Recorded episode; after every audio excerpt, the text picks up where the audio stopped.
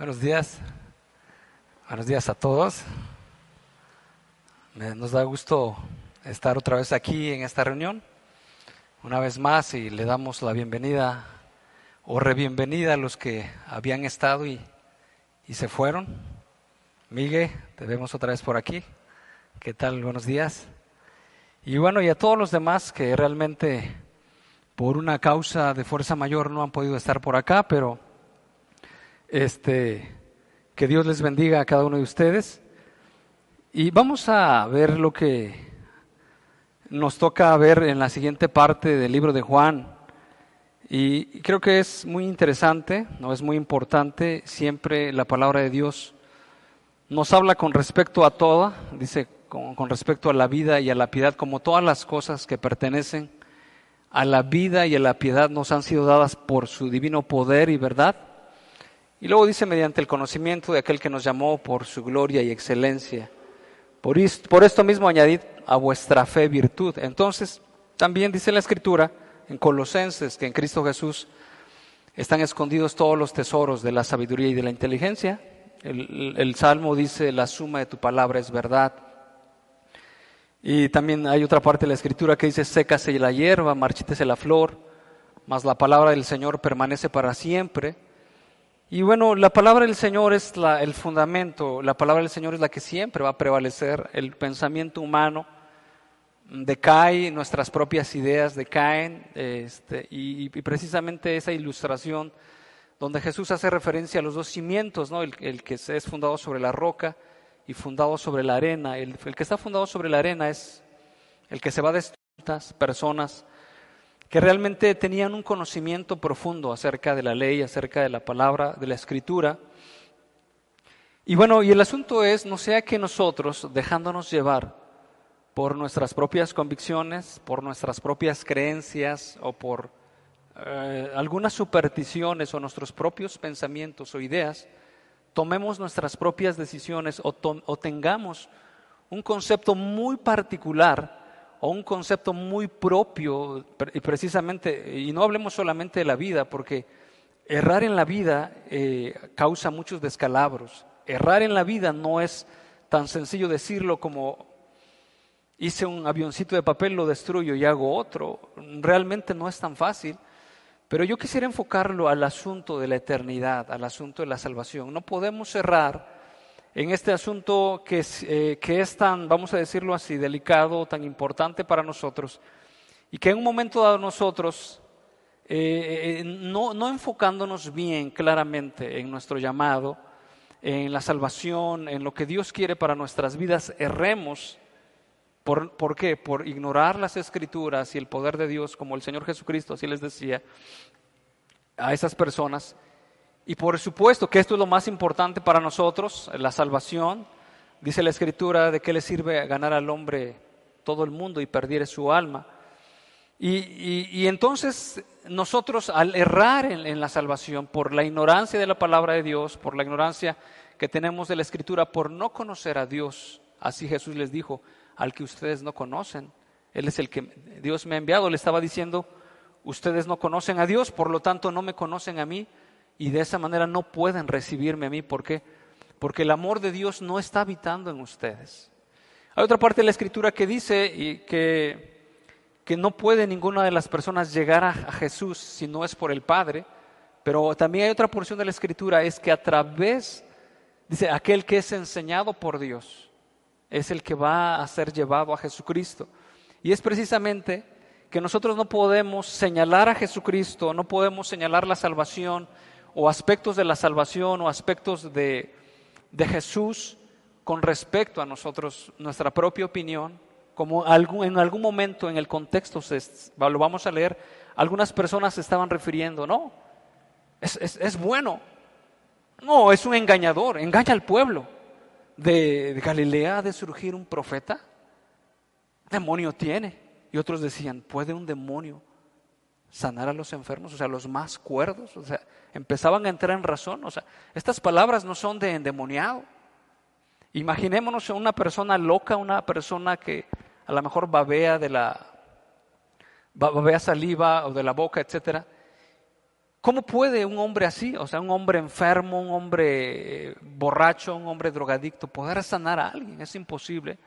Y entonces, en, algunos aspectos, como ahorita lo vamos a ver, algunas personas que llegan a decir, este, de Galilea de salir al profeta, no dicen las escrituras que de Belén, etcétera. O sea, la decisión o la opinión más acertada estaba dirigiéndose a las escrituras, aunque en esta parte eh, estaba un contexto de que, bueno, no, de Galilea, no que, era, que no que dicen las escrituras que de, de, Belén iba a nacer el Mesías, etc. Y realmente lo que yo quiero que nosotros podamos eh, eh, entender que a través de las escrituras, a través de lo que dice Dios en su palabra, es a través de que nosotros, nosotros vamos a recibir la verdad, tendremos claridad de lo que está escrito, como dice Juan, Dice, y estas cosas fueron, fueron escritos para que nosotros creamos que Jesucristo es el Hijo de Dios. Y tenemos muchas evidencias y muy claras, muy abiertas, muy tajantes, muy, muy, muy, muy, muy, este, no, no, no, o sea, palabras muy, muy directas en las cuales no había duda, ni ambigüedad, ni oscuridad de que él estaba diciendo, yo soy el Mesías. O sea, yo soy el Hijo de Dios, lo estaba diciendo claramente. O sea, no podía, no se le podía entender de otra manera. Cuando él, mismo, él, estaba diciendo, se estaba celebrando la Pascua, esa Pascua, y se levanta en medio de esa fiesta, y ahorita vamos a ver en qué contexto se estaba refiriendo, y dice, si alguno tiene sed, venga a mí y beba. Como dice la escritura, de su interior correrán ríos de agua viva.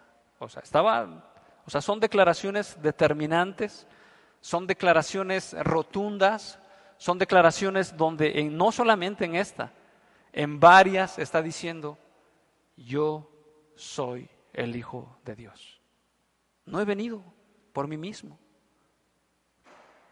Yo, yo he venido, aquel que me envió, mi Padre y yo etcétera. Y todas estas afirmaciones dan testimonio de que Él es el Hijo de Dios.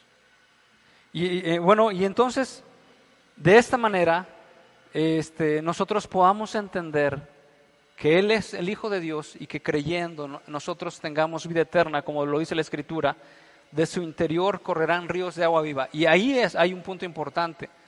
Dice, dice Juan, dice, porque hablaba del Espíritu que había de venir sobre aquellos sobre los discípulos, sobre aquellos que le obedezcan. Y realmente la parte del cristianismo a veces la, notamos muy particular a nuestra forma, erradamente, porque creemos que nosotros vamos a hacer las cosas que por nosotros mismos, humanamente, que nosotros vamos a tener paz, porque nosotros la vamos a producir, que nosotros vamos a tener gozo porque nosotros lo vamos a producir, y ahora ya eres cristiano y ahora tienes dominio propio porque tú lo tienes que tener, y ahora ya este, eres cristiano, ahora tienes, este, tienes que tener paciencia, ahora tienes que tener benignidad, tienes que tener bondad, tienes, tienes que tener, y entonces a lo mejor humanamente nosotros empezamos a trabajar en eso, y tengo que hacerlo, tengo que hacerlo, tengo que hacerlo, y llega un momento dado en que eso no se está produciendo por nosotros mismos, ¿Por qué? Porque no es de nosotros. Y en el libro de los Hechos habla claramente acerca de esa vida que el Espíritu trajo después del Pentecostés, que no era una obra humana, que no, eh, que no era una obra propia de los hombres, porque lo, lo mismo dijo Gamaliel, si es una obra de hombres, se termina, o sea, es una emoción.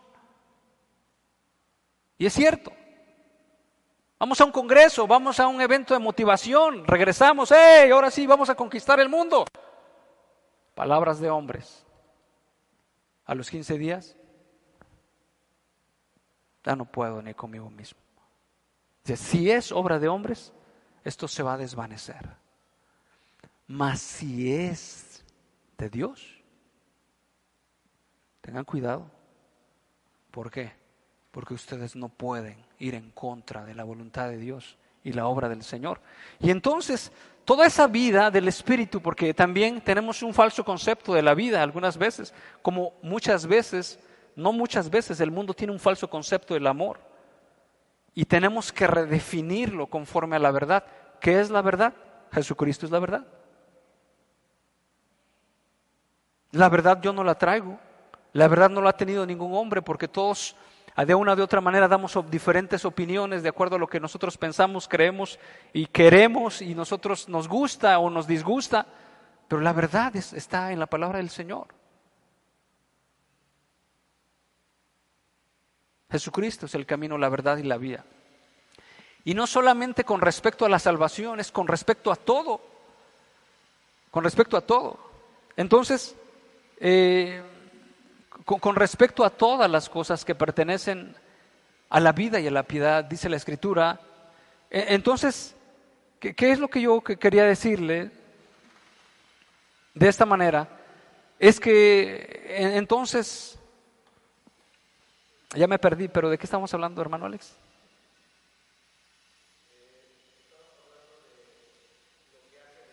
Ah, perdón, gracias. Lo que hace el Espíritu. Entonces, vemos a los apóstoles como a veces tenemos nosotros nuestra propia idea de vida, nuestro propio concepto. Si nosotros le preguntamos, hacemos un concepto, ¿qué es vida? Vida es tener dinero, salud. ¿Y qué más dicen tres cosas? Yo deseo tener dinero, salud y, y vida. Eso es vida. Amor, salud y dinero. O tres cosas que uno pueda. Como dije que es concepto propio, bueno, amor, salud y dinero, etcétera, y todo eso. Entonces, eso es vida. Vida es estar ahorita disfrutando en las playas de Cancún con un coco frío, o allí en las playas de Cuatza, ahí este, eh, en el sol o una sombra, etcétera, y tomando dos cocos bien fríos y decir que nadie me moleste, mis. Todos, o sea, otros piensan que vida es terminar de, trabajar, este, eh, uno este, ya lo jubilan lo pensionan, dice, ahora sí me voy a ir a vivir a mi rancho, un ranchito que ya he construido y todo eso. Eso es vida. Pero eso realmente no es vida. Eso no es vida. O sea, tenemos el falso concepto de lo que no es vida. Tenemos que redefinirlo conforme a la voluntad del Señor. Y estamos hablando de lo que el Espíritu hace y precisamente lo que Jesús dijo, de su interior correrán ríos de agua viva. ¿Qué es eso? Es algo que no es, no es de nosotros humanamente, es divino, que produce en nosotros hacer lo que es bueno y lo que es de vida. En otras palabras, eh, dominio propio, como el Señor Jesucristo lo dijo, amar a nuestros enemigos, eh, orar por los que nos ultrajan y os persiguen, lo que no puede hacer la carne, lo que no puede ser un hombre común y corriente.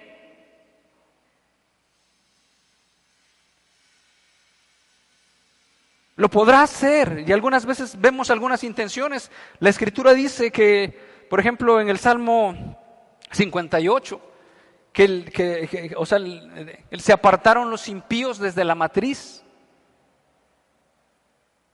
Y entonces vemos que hay, eh, hay, hay, una verdad también que dice que no hay justo ni en uno. Y entonces podemos decir, entonces, ¿no hay nadie justo? O sea, no, no yo voy a trabajar, no doy dinero.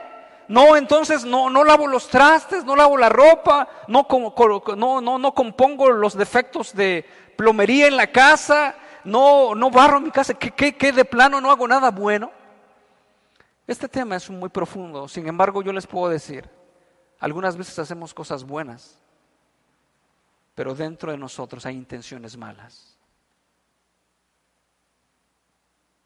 ¿Cómo es eso? ¿Cómo es eso? por ejemplo, este, que nosotros digamos, que, nosotros digamos, eh, este, que yo, le diga, por ejemplo, como hijo, oye papá, no vamos a ir a la reunión. O oye papá, ¿no quieres que limpie el carro? Ay, caray. No está bien. Límpialo, ¿no? Etcétera. Y después que lo limpie, oye, pero Mm, si me das permiso para hacer esto, puedo hacer el otro, etcétera. Entonces, hay una condición buena, hay una actitud buena, pero hay muchas intenciones malas. ¿A poco no se han construido puentes? ¿A poco no se han construido vías férreas? ¿A poco no se han construido, etcétera? Sí, se han construido, pero ¿qué intenciones tenían lo que los, los hicieron? ¿Qué intenciones eh, hubieron atrás de los políticos? Para hacer esa construcción. ¿Qué intenciones? ¿Fueron realmente intenciones buenas? Por lo que nosotros hemos escuchado y por lo que, bueno, eh, y lo que personas nos han dicho, nos han comentado que han estado ahí coludidos o pegados en esa situación, era que no. Que ya está registrado que está pavimentada esta calle, pero no está pavimentada. Que hubo intereses económicos y otras cosas. Entonces, el, hombre es así. Pero estábamos hablando de lo que hace el Espíritu. Y lo vemos allí en el libro de Hechos, hermanos, cuando después eh, que fueron azotados e intimidados, dice que salen los apóstoles gozosos. Bueno, eso no lo hace el hombre. O sea, eso no lo hace el hombre después de pasar una dificultad, una persecución, un azote de 40 menos 1, y después salir gozosos por causa de padecer por el reino eso no lo hace el hombre, al contrario. Cuando humanamente nos han pegado, injustamente nos han golpeado, ¿cuál es la reacción natural de nosotros que responde? ¿Cómo respondemos? ¿Cómo respondemos cuando nosotros recibimos una injusticia y sabemos que nos están haciendo una injusticia? Por ejemplo, o sea, que es una injusticia, que el hombre está en malos pasos, está en malos caminos, etcétera, y todavía se está saliendo con la suya. Vamos a poner el ejemplo del Señor Jesús. Jesús fue crucificado porque merecía ser crucificado, porque era, era criminal, era culpable o porque no era culpable. ¿Era culpable o no lo era? No lo era. Sin embargo, allí en la cruz, igual su mismo discípulo Esteban, cuando estaba, estaban siendo, en este caso Esteban, apedreado, y en este caso Jesús, ¿Cuáles fueron algunas de sus palabras con respecto a esas situaciones? Perdónalos, porque no saben lo que hacen. ¿Esto lo hace un hombre? Perdón, te perdono. Esteban mismo estaba recibiendo no piedras de Pómex, no piedritas de las que encontramos acá, eran piedras grandes. Estaba, eh, padeciendo injustamente. Pero ¿qué, ¿qué poder le hacía a él decir, Señor, no les tomes en cuenta este pecado? Y con profunda paz y con profunda tranquilidad. ¿Qué le hacía? No es nada humano. ¿Qué le hacía? Y a veces nosotros padeciendo un poquito, apenas si nos rasguñan, y me incluyo yo también en la lista, ¿no? De como dijera alguien, no de aquí para allá. Apenas si no es así, ¡ay! Y empezamos rápido. Oye, no te, oye, no te pases, etcétera. O sea, nos volvemos tan delicados.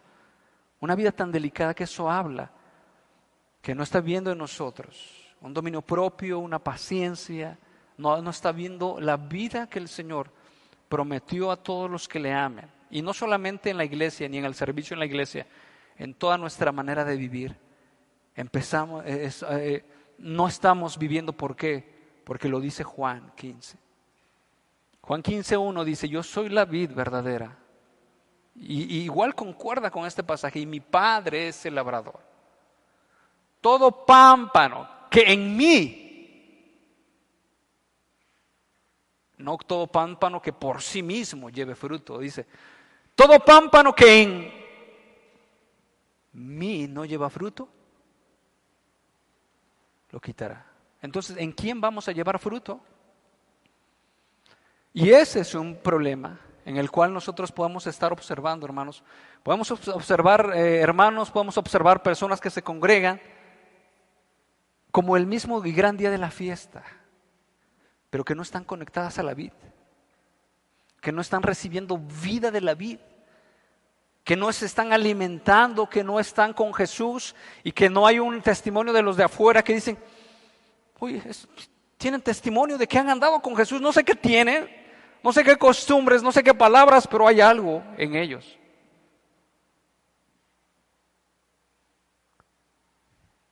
Y entonces, procediendo de una manera mecánica y religiosa, cumplimos hacemos. Así como el que, de la misma manera el que hace una peregrinación o hace una manda y, y todo eso, pero realmente en todo ese tipo de actividades no hay vida, sino la vida la da Jesucristo, precisamente. Y eso habla de que no hay una, estar con Él, no hay un alimento sólido, nutriente, este, valioso para la vida del creyente, sino más bien se está alimentando de puros aperitivos, puros aperitivos, puras cosas muy superficiales. Gelatinita, un poquito de yogurcito, en la mañana dos, tres cucharaditas, en la tarde un, este, un poquito de dos, tres hilitos de espagueti, y todo, así como al niño lo que le gusta, ¿verdad? Al niño no le gustan los vegetales. Al niño le gusta la pizza, échale un cachito, póngale un poquito, cachito de pizza, eso si quiere. Póngale lo que es rico de prostres. Está. Y luego dice la escritura, porque debiendo de ser ya maestros de la ley, tenéis de necesidad de qué? De leche y no de alimento sólido. Y precisamente por eso, entonces, eh, erramos en nuestras decisiones, erramos, o sea, erramos en nuestras decisiones porque porque la palabra del Señor en nuestra vida no es un, estándar. No, la palabra del Señor no nos ha ministrado, no tenemos la mente de Cristo, no sabemos la voluntad del Señor y nosotros en nuestras propias ideas, nuestras propias opiniones, habiendo nosotros creído que ya no somos nuestros, y ahora somos del Señor, vivimos por nuestra propia manera y por nuestra propia cuenta y algunos han dicho, permíteme nada más, un ratito, como aquel joven que le decía, permíteme que entre, en tierra a mi padre y después te sigo. También diciéndole al Señor, permíteme un rato.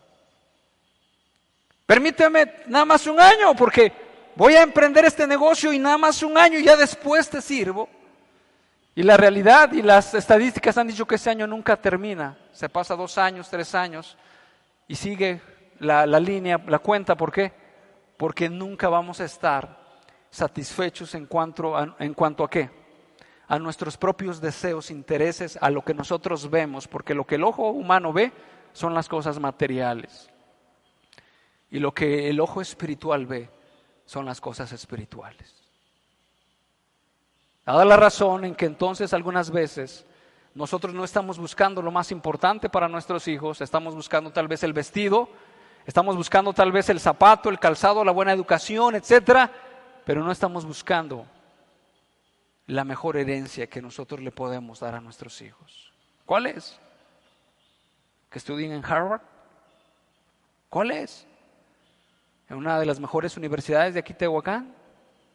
¿Cuál es la mejor herencia que nosotros le podemos dar a nuestros hijos?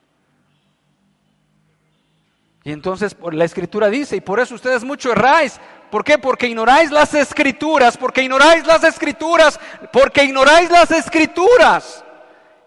Porque ignoráis las escrituras y el poder de Dios y ignorar las escrituras es qué? Ignorar a Dios, lo que la palabra del Señor ha dicho para nuestras vidas. Y entonces por esa razón deambulamos, por esa razón tomamos decisiones inciertas, por esa razón no tenemos la palabra ministrada en nuestros corazones, por esa razón sucumbimos ante una, ante una prueba, por esa razón estamos atemorizados, por esa razón estamos atribulados, por esa razón estamos como desorbitados. ¿Por qué? Porque no tenemos, no conocemos al Maestro. No, sabemos el Salmo 23 pero no conocemos al pastor del Salmo 23, que eso es muy distinto. Eso es muy diferente. Eso es muy diferente. Y entonces yo quiero hoy eh, eh, hacerles énfasis, porque la escritura lo dice.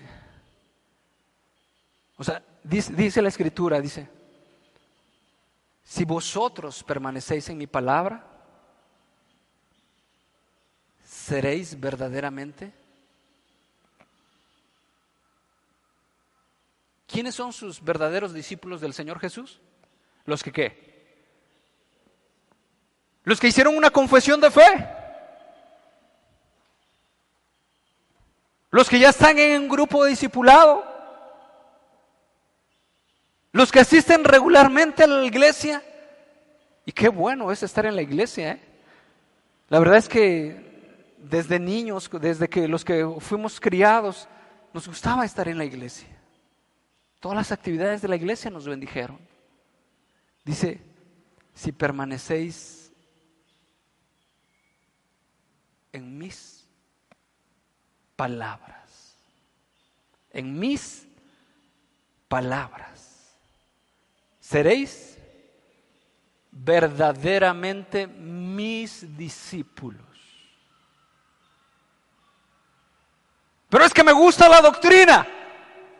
Si permanecéis en mis palabras. Pero es que lo que quiere Dios es muy bueno y es bonito y me siento bien. Si permanecéis en mis palabras.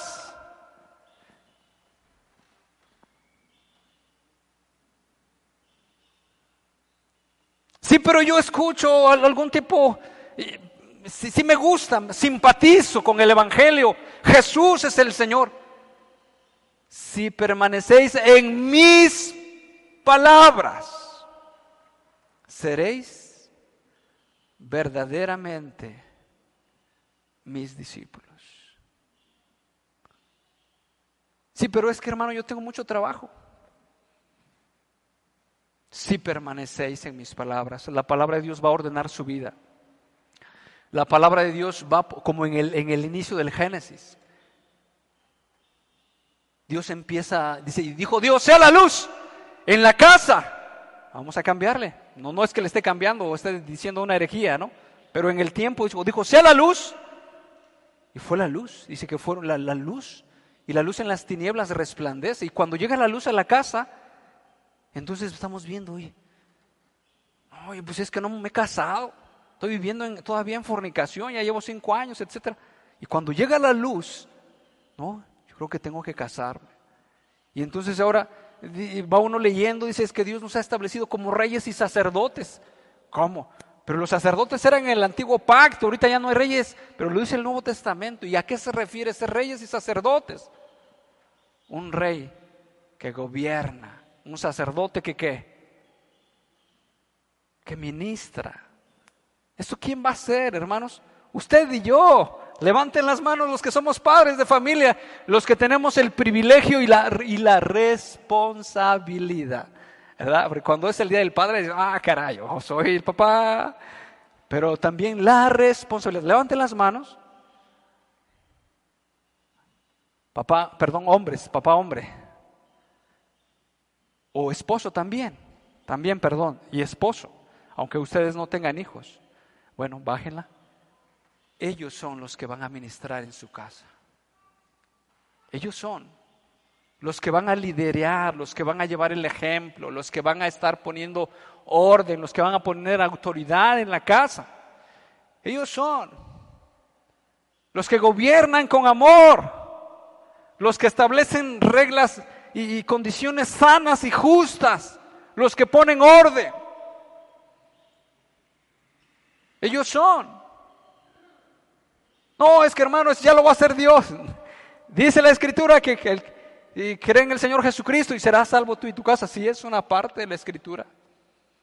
Pero también lo dice Hebreos, de aquellos que por la fe y la paciencia heredan las promesas. Y fe es obedecer la palabra del Señor. Y paciencia es esperar también. Porque como el buen labrador, el labrador nunca se sienta a esperar. No, el labrador trabaja y luego espera que la lluvia temprana y la tardía, ¿qué? Riegue. Nunca he visto a ningún labrador que llegue, vea el terreno y se siente esperando la lluvia. No, el labrador va, está mirando los cielos, trabaja, etcétera, barbecha, lo que sea y espera la lluvia temprana y la tardía. Hace lo que tiene que hacer y espera lo que Dios puede hacer por su vida. Pero bueno, eh, lo que yo quiero decirles, que la escritura tiene que ser para nosotros el estándar, el fundamento, el baluarte, la palabra, la doctrina todo lo que nosotros nos ministra y nos mueve y nos lleva a hacer lo que tenemos que hacer. Porque es la palabra del Señor. Es la palabra del Señor. Yo no puedo tomar decisiones por mí mismo. Dice que la escritura que ya no somos de nosotros, sino somos de aquel que nos llamó. Por precio fuimos comprados. Ahora somos siervos y tenemos el privilegio de servir a aquel que nos ha llamado por su gracia. Entonces, hermanos, de esa manera nosotros debemos de tener, o sea, la escritura como fiel fundamento, fuerte fundamento en nuestras vidas que nos va a llevar a la luz, que nos va a traer la, suma de tu palabra, es verdad, que nos va a dar entendimiento, que nos va a traer consejo, que nos va a traer sabiduría, que nos va a traer inteligencia. El Salmo 119 habla mucho de estas cosas. Dice, me has hecho más sabio con tus enemigos, me, has hecho más sabio que, que mis enemigos con tus mandamientos. Lámpara es a mis pies y tu, tu palabra y lumbrera mi camino. La senda de los impíos es como la oscuridad, no saben en qué tropiezan, más la, luz de la... Eh, perdón. Más la senda de los justos, pero primero la senda de los justos es como la luz de la aurora que va en aumento hasta que el día es perfecto, más la senda de los impíos es como la oscuridad, no saben en qué tropieza. Realmente entonces la palabra del Señor tiene que ser un fundamento. Y si usted, como dice la Escritura, seréis verdaderamente mis discípulos, si permanecieres en mi palabra, y conoceréis la verdad. ¿Qué es la verdad? Si nosotros permanecemos en la palabra, ¿qué es la verdad? Y seréis verdaderamente libres. ¿Libres de qué? Libres de muchas cosas, libres de prejuicios, libres del pecado, libres de la condenación, libres del temor, libres de la ignorancia, libres de cuántas cosas nosotros somos presa. Libres. Seremos libres y conoceréis la verdad, la verdad de su palabra, y seréis verdaderamente libres. Es que nosotros no hemos sido esclavos de nadie, nunca jamás. Es más, en México vivimos en un país libre. ¿Sí? Pero no se refería a esa libertad. Se refería a la otra libertad que todavía muchos no tienen. A esa esclavitud de los celos, de los enojos, de las muinas, de las iras, de la lascivia, del adulterio, de la fornicación, de la, por no decir idolatría, para no, porque pensamos que, bueno, idolatría solamente los de allá que tienen sus imágenes, sino la egolatría, o sea, yo me adoro más, o sea, mi decisión es más importante que la decisión de Dios. Hechicerías, cuando nosotros manipulamos a alguien. O sea, yo quiero escuchar lo que yo quiero escuchar. Pero cuántas veces nosotros quisiéramos escuchar lo que nosotros quisiéramos escuchar, pero Dios nos habla y nos dice, vas a escuchar lo que yo tengo que decir.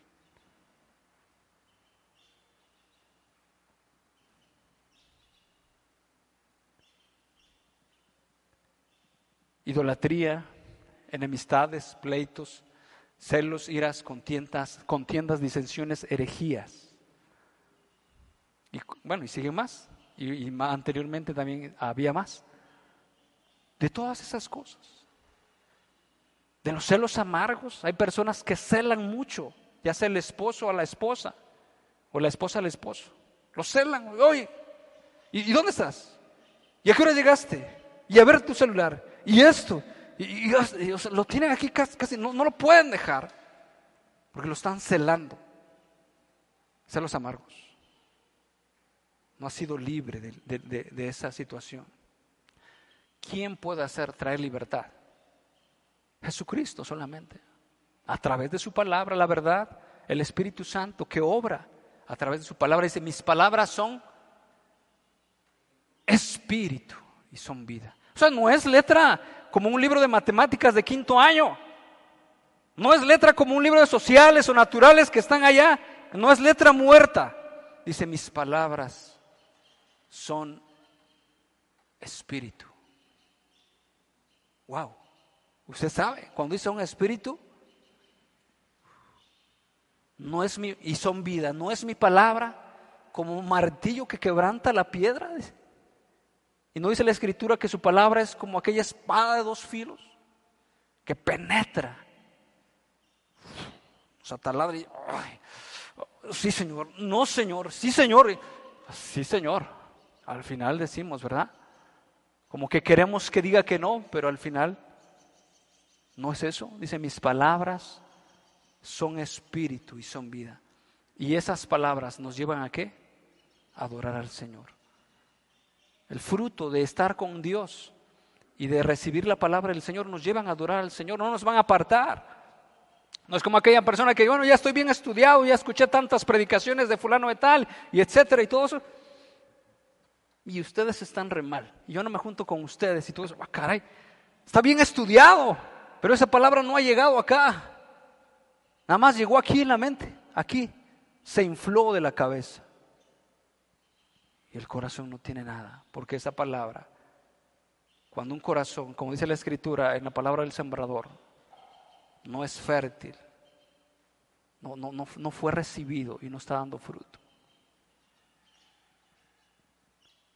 La palabra que usted ha leído le ha llevado a amar a sus enemigos, le ha llevado a darse, le ha, le ha, llevado a servir, le ha llevado a perdonar, le ha llevado a tener dominio propio, le ha llevado a tener paciencia, le ha llevado a tener eh, fidelidad, le ha llevado a tener perdón, le ha llevado a tener paciencia, le ha llevado a tener benignidad, le ha llevado a poner en primer lugar las cosas del reino, primeramente, y su justicia y todo lo demás añadido será. La palabra de Dios le ha llevado a eso, a adorar, a levantar las manos, a arrodillarse, a decirle, Señor, tú te quiero seguir, ayúdame. ¿Le ha llevado eso la palabra? ¿O la palabra le ha, le ha separado? Bueno, no digo palabra porque la palabra verdadera nos acerca más al autor de la palabra, pero la palabra, que bueno, no sé qué sea, será, no sé, nos aleja más del Señor. Y ahora ya no vengo. Y ahora un día sí vengo y un día no vengo. Y ahora dos días, dos domingos no vengo y ahora un domingo sí vengo. Y ahora tres y uno, como los partidos. Y luego cuatro y uno. Y luego cinco y uno y luego después bye bye, etcétera usted no está alimentándose la palabra. La palabra que ministra, la palabra que levanta, que sustenta. Entonces, eh, vamos a ver esta parte del contexto. Está el Señor Jesucristo hablando eh, de lo siguiente, vamos a orar y a pedirle a Dios que Dios nos ayude. Señor soberano, te damos gracias por este día que tú nos das y pedimos e imploramos tu presencia, tu guía, tu asistencia en la vida de cada uno de los que estamos aquí, presentes para que tu palabra sea escuchada por mí y por las demás personas, Señor, y haya un corazón dispuesto en nuestras vidas y humildad para hacer lo que tú quieres en el nombre de Jesucristo y, tengas compasión y misericordia de nosotros, trayendo las bendiciones de conocerte a ti primeramente y Padre, y también lo que tú has prometido para los que te aman. En el nombre de Cristo Jesús. Amén. Juan 7:37 dice, en el último y gran día de la fiesta, es el contexto, lo que el hermano predicó la vez pasada, Jesús se puso en pie y alzó la voz diciendo, si alguno tiene sed, venga a mí. El que cree en mí, como dice la Escritura, de su interior correrán ríos de agua viva. Esto dijo el Espíritu que había de recibir los que creyesen en él, pues aún no había venido el Espíritu Santo, porque Jesús no había sido aún glorificado. Verso 40 dice, entonces algunos de la multitud, oyendo estas palabras, decían, verdaderamente este es el profeta. Otros decían, este es el Cristo. Pero algunos decían, ¿de Galilea de venir el Cristo? ¿No dice la escritura que del linaje de David y de la aldea de Belén, de donde era David, ha de venir el Cristo? O sea, si estaba citando la escritura, pero no tenía un concepto muy claro, o sea, como que sí así dice la escritura, pero a lo mejor faltó más escudriñar, profundizar o, o tener el valor. Yo no sé por qué tan pocas personas, o en el caso de Nicodemo, que él sí se armó de valor y dijo, yo voy a ver a Jesús, yo le voy a preguntar, yo le voy a decir. Y entonces pareciera ser que algunas personas se quedaban así como que de lejitos, mirando esto, ay, le preguntaré porque había un temor, temor a los hombres. Los judíos o los líderes religiosos en aquel momento, cualquiera persona que confesara que Jesús era el Cristo, era expulsado de las sinagogas. Y algunas veces ese temor al hombre, porque hay una parte de la escritura también que dice, ni las habrán reconocido los gobernantes que Jesús es el Cristo. O sea, si los gobernantes creen, si los de la crema y nata creen que Jesús es el Cristo, ah, yo también creo. Pero ellos no querían nada con Jesucristo. Ellos tenían su propio negocio, ellos veían amenazada su, su, su, religión, venían, eh, veían de esa manera y entonces lo veían a Jesús como un intruso y tenía que morir. Tenía que morir. Pero usted no espere a que los gobernantes crean en el Señor Jesucristo. O usted no tenga temor, porque dice la Escritura que no temamos a los que matan el, el cuerpo, sino más bien temamos a aquel que puede matar, destruir el alma en el infierno. Mirad, pues no sois vuestros muchos poderosos ni muchos nobles, dice la Escritura, sino que lo necio del mundo escogió Dios para avergonzar a lo sabio. Entonces, no dice la escritura, y precisamente esta, esta sentencia está, es correcta, la escritura, ¿qué dice la escritura? ¿Qué dice la escritura? O sea, ¿qué dice la escritura? ¿Qué dice la escritura? No qué digo yo. ¿Qué dice la escritura? No qué opino yo. ¿Qué dice la escritura realmente? No cuál es mi punto de vista muy particular. ¿Qué dice la escritura? ¿Qué dice? Y para eso nos tenemos que echar un clavado en la escritura y estar escudriñando. Así lo dice, así lo dice la palabra de Dios. Es, ustedes escudriñan la escritura porque a ustedes les parece que en ella tenéis la vida eterna pero ellas son las que dan testimonio de mí. Estaba diciendo, si tú bien escudriñas la escritura, te darás cuenta que ellas están hablando de mi persona, de mi venida y de mis palabras. Y si bien usted no escudriña la escritura, no podrá reconocer al Mesías. ¿Cómo pues podrá reconocer si realmente, como en otra escena, decían, no, es, es bueno. No, sino que engaña al pueblo. Otros decían, no, es, está endemoniado. Otros decían, no, esto no puede ser obra de un demonio. Entonces en esas situaciones, y reconozcamos la situación, la condición que ellos vivían, no había Biblias por montones en su localidad.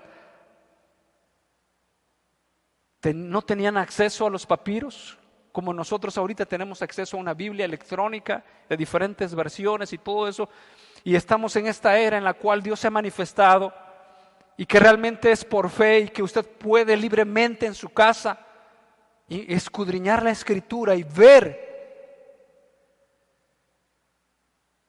y creer, como dice Juan, estas cosas fueron escritas para que ustedes creáis y tengáis vida en su nombre. Entonces, ¿no dice la escritura que del linaje de David y de la aldea de Belén, de, donde era David, ha de venir el Cristo? Y el verso 43 dice, hubo entonces disensión, o sea, división, diferentes opiniones. ¿Cuántas veces encontramos diferentes opiniones en algunos grupos? Ahora yo creo esto, yo creo esto. Pero dice también el apóstol Pablo, si no sois niños y pensáis como niños cuando usted dice yo soy de Apolos, yo soy de Pablo, yo soy de esto, yo soy... O sea, realmente habla de una inmadurez. Cuando algunos dicen, no, es que yo soy arminiano, yo no, yo soy pelagiano, yo soy este calvinista, yo soy de etcétera. Y la verdad es que Dios no nos ha llamado a eso. Lo que Dios nos ha llamado es a vivir para Él y glorificarle. Y si usted cree en Jesucristo Hay un canto antiguo que dice, este, este cantito muy antiguo que dice, dame la mano y tu hermano, mi hermano serás. ¿Cómo dice José? Ah, no, no, me importa de dónde tú vengas, ¿no? Ni tu raza, ni cuánto tú tengas. Si en tu corazón tú tienes a Cristo, dame la mano y mi hermano serás. Hay un amor. O sea, lo que veíamos, lo que Dios produce en nosotros, el verdadero Dios, es amor, es piedad, es paciencia, es eso. Es ah, lo que no viene de Dios, pues es una obra de, la carne que produce otras cosas, odio, rencillas, y aquí pasa. Dice, y algunos de ellos querían prenderle, pero ninguno le echó mano. O sea, otros, o sea, como cuatro tipos de personas, los despistados o realmente los que traían algo en contra de Jesús, dice, ¿no será ahorita el momento de agarrarlo de una vez y llevarlo ante las autoridades? Porque este ya es mucho lo que está diciendo. Ya no será el momento ya de, agarrarlo ya, porque ya le traemos ganas. O sea, en otras palabras, aborreciéndolo, como diciendo, tú estás loco, no tienes nada que decir, etcétera, y todo eso. Y es la reacción de muchas personas que no quieren creer en el Evangelio. ¿De qué? De matar a Cristo, de odiarlo.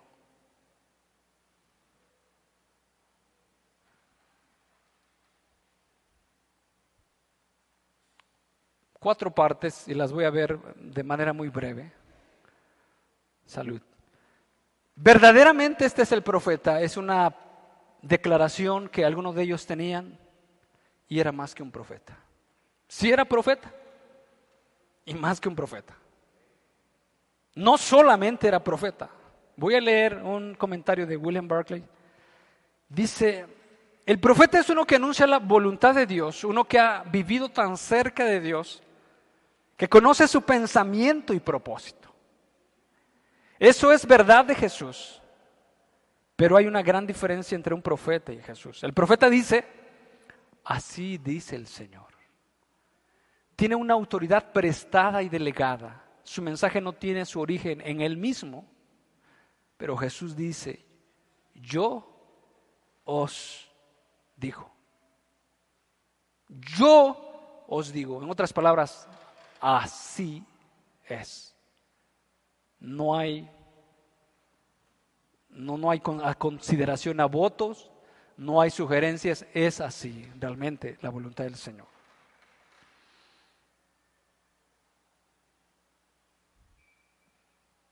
Leo Juan 8, 42 y dice, Jesús entonces les dijo, si vuestro Padre fuera Dios, y eso aplica para nosotros, si realmente decimos que somos hijos de Dios, ciertamente amaríamos a Jesús.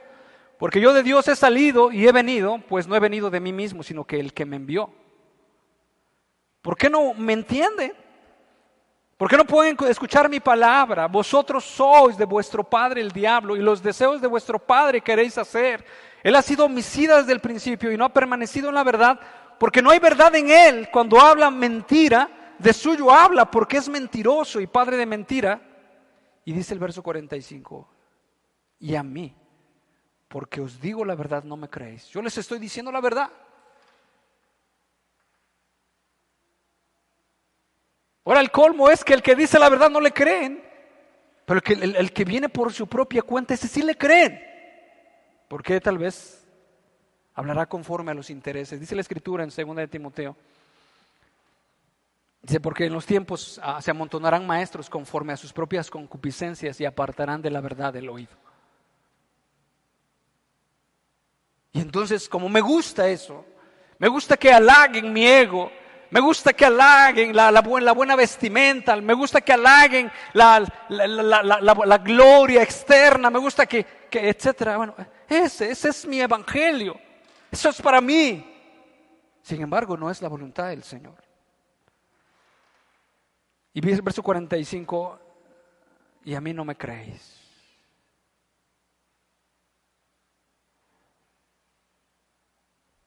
Otros decían, este es el Cristo.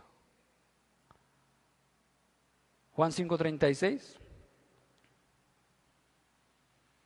Y esa era una, una verdad. Estábamos hablando de, que él Jesús se levantó en medio de esa fiesta de los tabernáculos y lo que, lo que estaba pasando en esa fiesta de los tabernáculos no era, no era que se levantó una esquina, los estudiosos dicen que era la fiesta de los tabernáculos, traían ramas de palmeras, ramas de otros árboles, hacían como un, un pasillo, salía el sacerdote en un tazón de oro, iba a traer agua al estanque de Siloé, traía, la derramaba sobre un, sobre como una libación, estaban los que estaban cantando, los que estaban recitando salmos que hacían referencia al agua eh, y, cosas así, al agua que Dios había provisto, a la salvación de Jehová.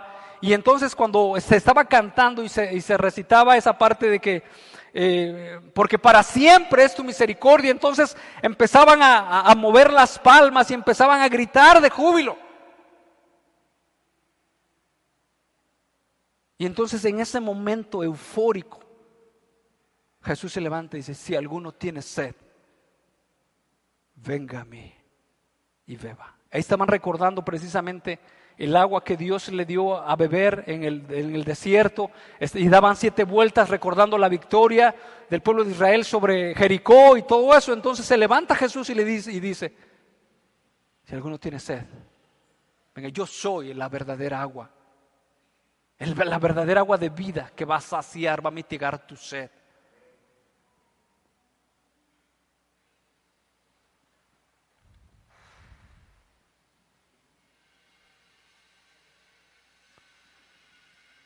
Y entonces tenemos muchas porciones de la escritura que nos hablan acerca del testimonio de Jesús que les dio a todas las personas. Son innumerables, no lo no lo puedo ahorita, no podemos eh, este, decirlas o leerlas, pero vamos a leer algunas. Dice así.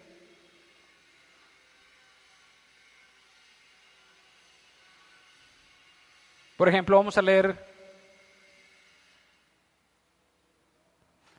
Juan 5, 20 y Juan 6, 36 solamente. Dice Juan 5, 20. Porque el Padre ama al Hijo y le muestra todas las cosas que Él hace. Y mayores obras que éstas le mostrará, de modo que vosotros os maravilléis. Porque como el Padre levanta a los muertos y les da vida, o sea, el Padre hace esto, así también el Hijo a los que quiere da vida. O sea, si el Padre tiene poder y potestad para levantar a los muertos y darles vida, también el Hijo tiene la potestad. Porque el Padre a nadie juzga, sino que todo el juicio dio al Hijo, para que todos honren al Hijo como honran al Padre. De la misma manera que se le da gloria al Hijo, de la misma manera se le da gloria al Padre. El que no honra al Hijo, no honra al Padre. Estaba diciendo, si tú no me quieres honrar a mí, no honras a Dios. Lo está diciendo de esa manera. O sea, en otras palabras, está diciendo, aunque tengas los rituales, aunque hagas tantas cosas, aunque te digas eh, de la tribu de Benjamín, circuncidado al octavo día, en cuanto a la ley fariseo, aunque digas cualquier cosa, pero si no honras a Jesús, no honras al Padre. No, no, no, no, no se puede. Y Juan 6:36, mayor, más yo tengo mayor testimonio que el de Juan porque las obras que el Padre me da para que cumpliese, las mismas obras que yo hago, estas obras, todas las sanidades de los leprosos, la resurrección de los muertos, el, canto que cantábamos hace rato, dice con una palabra, detiene las aguas, o sea, las calma, las sosiega, dice, dan testimonio de mí que el Padre me ha enviado. O sea, todo lo que las cosas extraordinarias eh, eh, que, el mismo Señor Jesús les dijo, ¿por cuál obra me, van a apedrear? Si por ninguna obra buena te apedreamos. Entendían ellos que Jesús había hecho muchos milagros, sanidades y, prodigios en medio de, de la gente. Daban testimonio de que Jesús es el Mesías y las siete frases de los yo soy, el pan de vida, yo soy la luz del mundo, yo soy la puerta, yo soy el buen pastor, la resurrección y la vida, el camino, la verdad y la vida y la vida verdadera. Y entonces termina, bueno, entonces podemos ver este pasaje cuando Jesús estaba con sus discípulos y les pregunta, eh, ¿qué dicen los hombres? ¿Qué es el Hijo del Hombre? Y entonces ellos dijeron, uno es Juan el Bautista, otros Elías, otros Jeremías, algunos de los profetas. Porque pareciera ser que algunos lo tuvieran, es un profeta nada más, pero es más que un profeta. Y entonces él les pregunta, el verso 15, ¿quién dicen que soy yo? ¿Qué, decís ustedes? Ahora, la pregunta ahora es personal.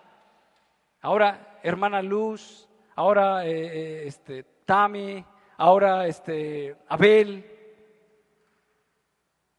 ¿quién decís que soy yo? Ahora la pregunta es directa. Joaquín, ahora tú, ¿qué dices? ¿Qué es él? Sí, sí, es lo que dice la gente por allá, pero ahora ya va más personal. Ahora tú, ¿qué dices que es Él? Fer, hermano Víctor, ahora usted qué dice Él es. Una cosa es lo que dicen allá y parece que entre esos comentarios nos podemos esconder. Pero ahora la pregunta es, ahora, ¿tú qué dices?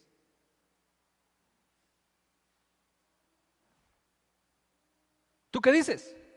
Respóndase. Pedro le dijo, tú eres el Cristo. No solo eres un profeta, tú eres el Hijo del Dios viviente. Y entonces Jesús le respondió, eres bienaventurado, Simón, hijo de Jonás, porque esto no te lo reveló carne ni sangre, sino mi Padre que está en los cielos. Una revelación divina. Y dice la escritura que ese hombre ciego le adoró. ¿Qué dice usted? ¿Quién es Jesús? ¿Un buen maestro? ¿Un hombre famoso? ¿Un pensador? ¿O Jesús, el Hijo del Dios viviente? Dele gloria al Señor. Pero algunos decían, ¿de Galilea ha de venir el Cristo?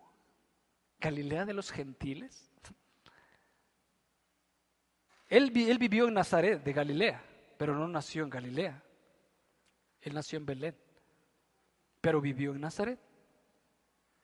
De, Galilea de los gentiles, es como comprar así, como diciendo ahí, de la purísima. Bueno, de esa colonia, pues. Allá donde están los borrachos. ¿Y qué, repulsión podemos tener nosotros a los borrachos, ¿verdad? O a gente de ese, de ese calibre. Ah, es borracho. Maloliente, no. Este, no sabe ni lo que dice, etcétera. O sea, menos, el menosprecio es la, lo más bajo, lo, lo que si algo va a salir, tiene que salir de los gobernantes, aquí de la gente estudiada, de la gente pudiente, de esto. Ahora de Galilea. Pero dice la escritura, bienaventurado el que no haya tropiezo en mí.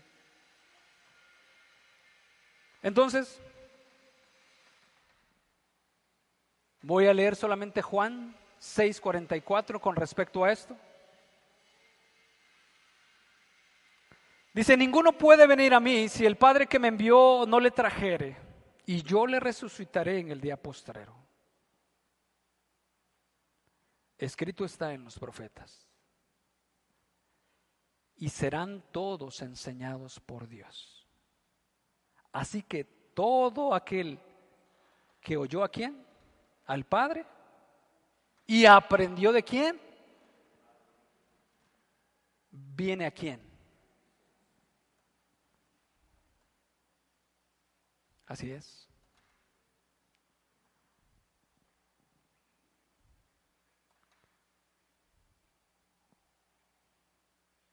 aquel que oyó al Padre y aprendió de él, va a llegar a Jesús.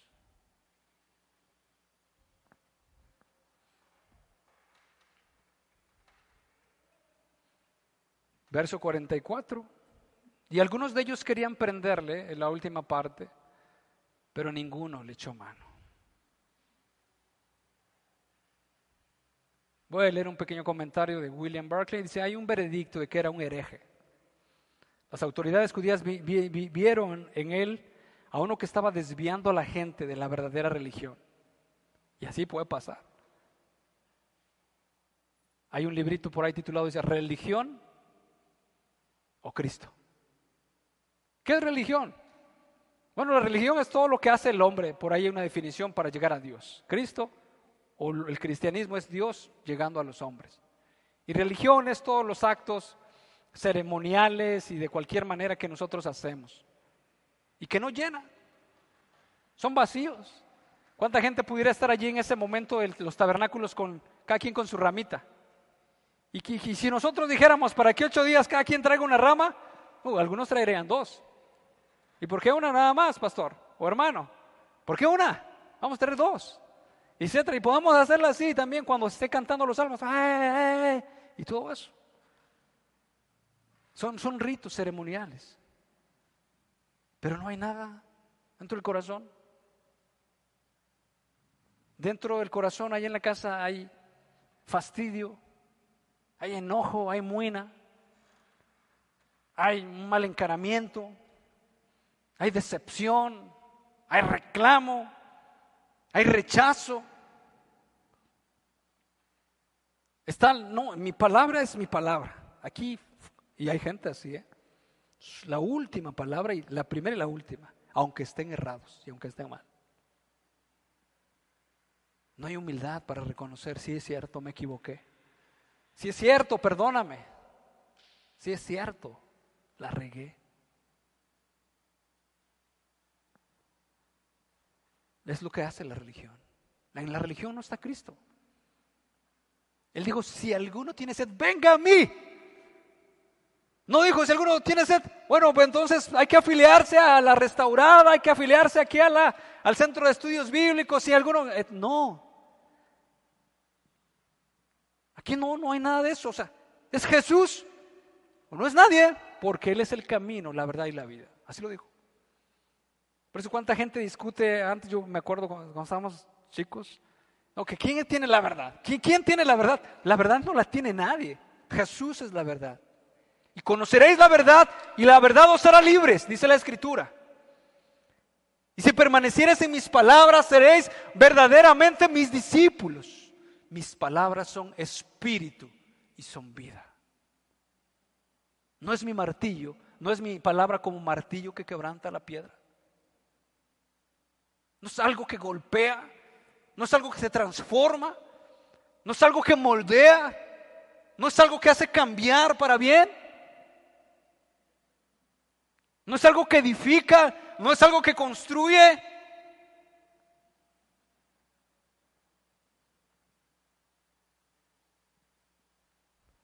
no es algo que transforma sus palabras.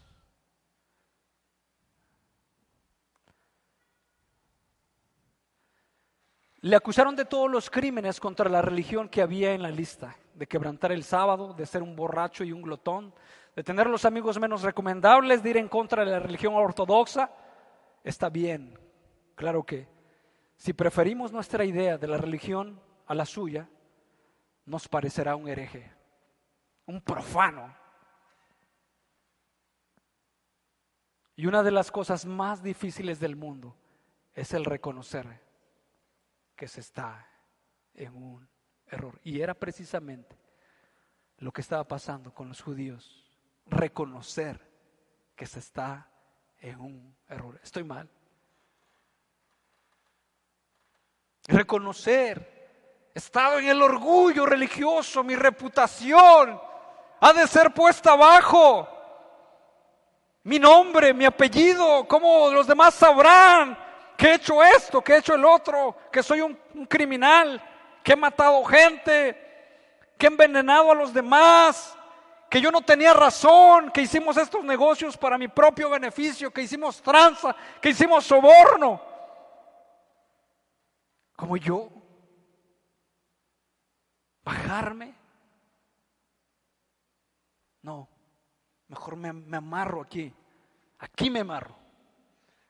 En mi orgullo.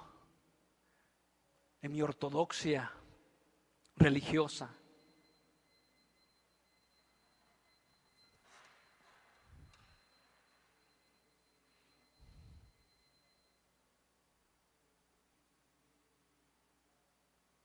Termino.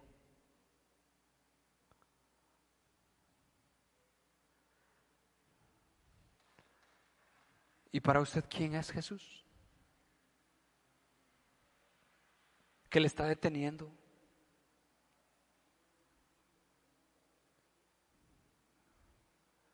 La palabra del Señor. La palabra del Señor es la que le va a edificar, la que le va a hacer referencia al Jesucristo de Nazaret, a Cristo. Y ellas son las que dan testimonio de mí. Ellas son. ¿Por qué se queda así? ¿Por qué se queda usted hablando sus propios conceptos? ¿Ha tenido usted la delicadeza de ir? Bueno, vamos a abrir la Biblia.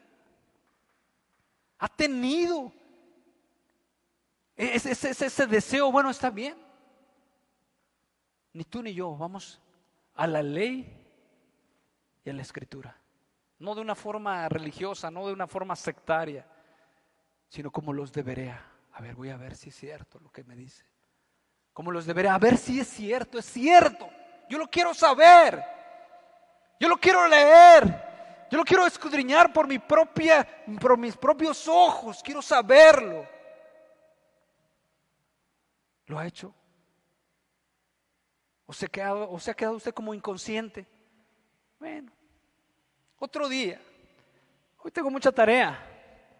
Oh, tengo muerto trabajo. Oh, tengo sueño. Me duermo. Usted está tomando de una manera muy insensata la voluntad del Señor y la salvación de su alma. De esa manera usted la está tomando. ¿Así? Sin importancia. Usted no se preocupa por su alma. No se preocupa. ¿Por qué? Porque Jesucristo es el, el, único, es la puerta, es el buen pastor, es el camino, es la verdad, es la vida, es el agua, es el pan. Y usted no se ocupa en escudriñar las escrituras y que esas escrituras le den testimonio de Él. Pero mientras usted da sus consejos, no es cierto, así no es. Mi abuelita me enseñó que todo el que no sea de mi religión está mal. ¿Eso dónde lo dice? Nosotros no podemos renegar de nuestra religión de que ya llevamos 80, 100 años. ¿Conoce a Jesús? ¿Ha conocido a Jesús? ¿Conoce a Jesús? Pero si no lee las escrituras, no conoce a Jesús. No conoce a Dios. Porque las escrituras dan testimonio de Él. Y dice la escritura, ciertamente me amarías, porque yo de Dios he venido. Pero la evidencia es que usted no ama a Dios. No ama a Jesús.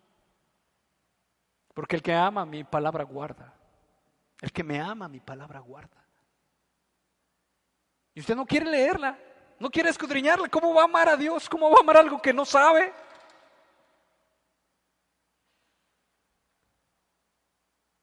Viven sus propios conceptos, sus propias definiciones, sus propias teorías, sus propios términos, que algún día lo van a dejar de soportar. Como fundado en la arena, todo se vendrá abajo. Solamente en Jesús. Jesús es la piedra desechada por los edificadores, pero que ha venido a ser cabeza del ángulo. Pónganse en pie. Terminamos esta reunión.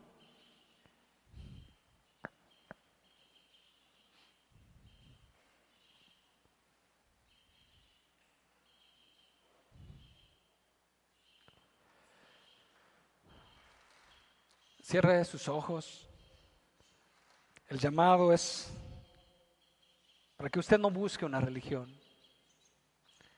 El llamado es para que usted no se esconda detrás de su esposo o detrás de su esposa y oculte sus pecados y usted se escude diciendo es que ellos no cambian, por eso todo es lo mismo. Los hombres son iguales, todos, todas las mujeres son iguales.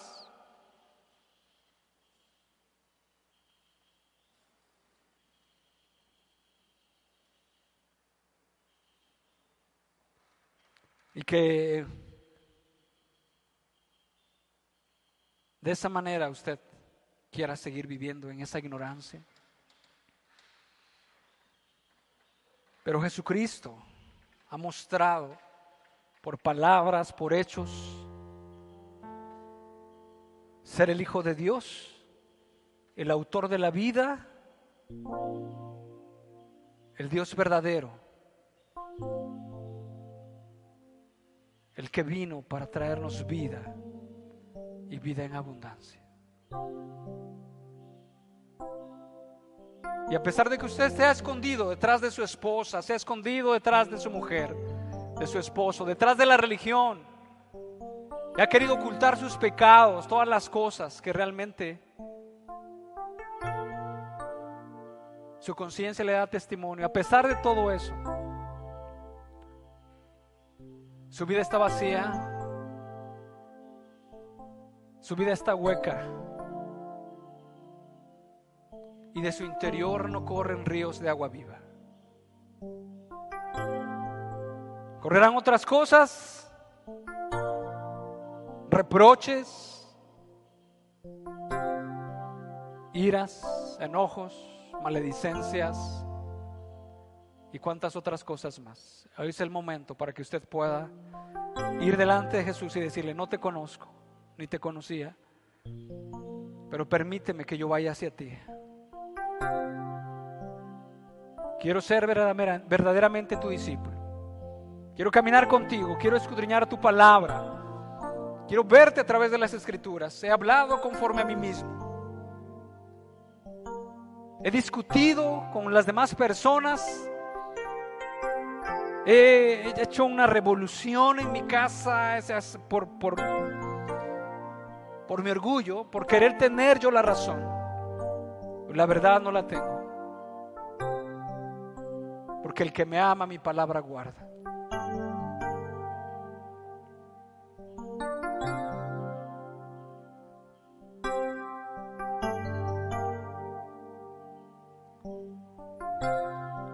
Dice la escritura, pecadores, limpiad las manos, acercaos a Él y Él se acercará a vosotros.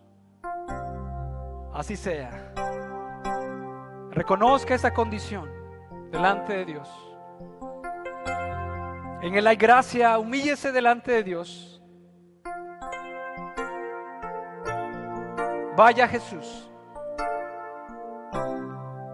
Dice la escritura que Él será amplio en perdonar.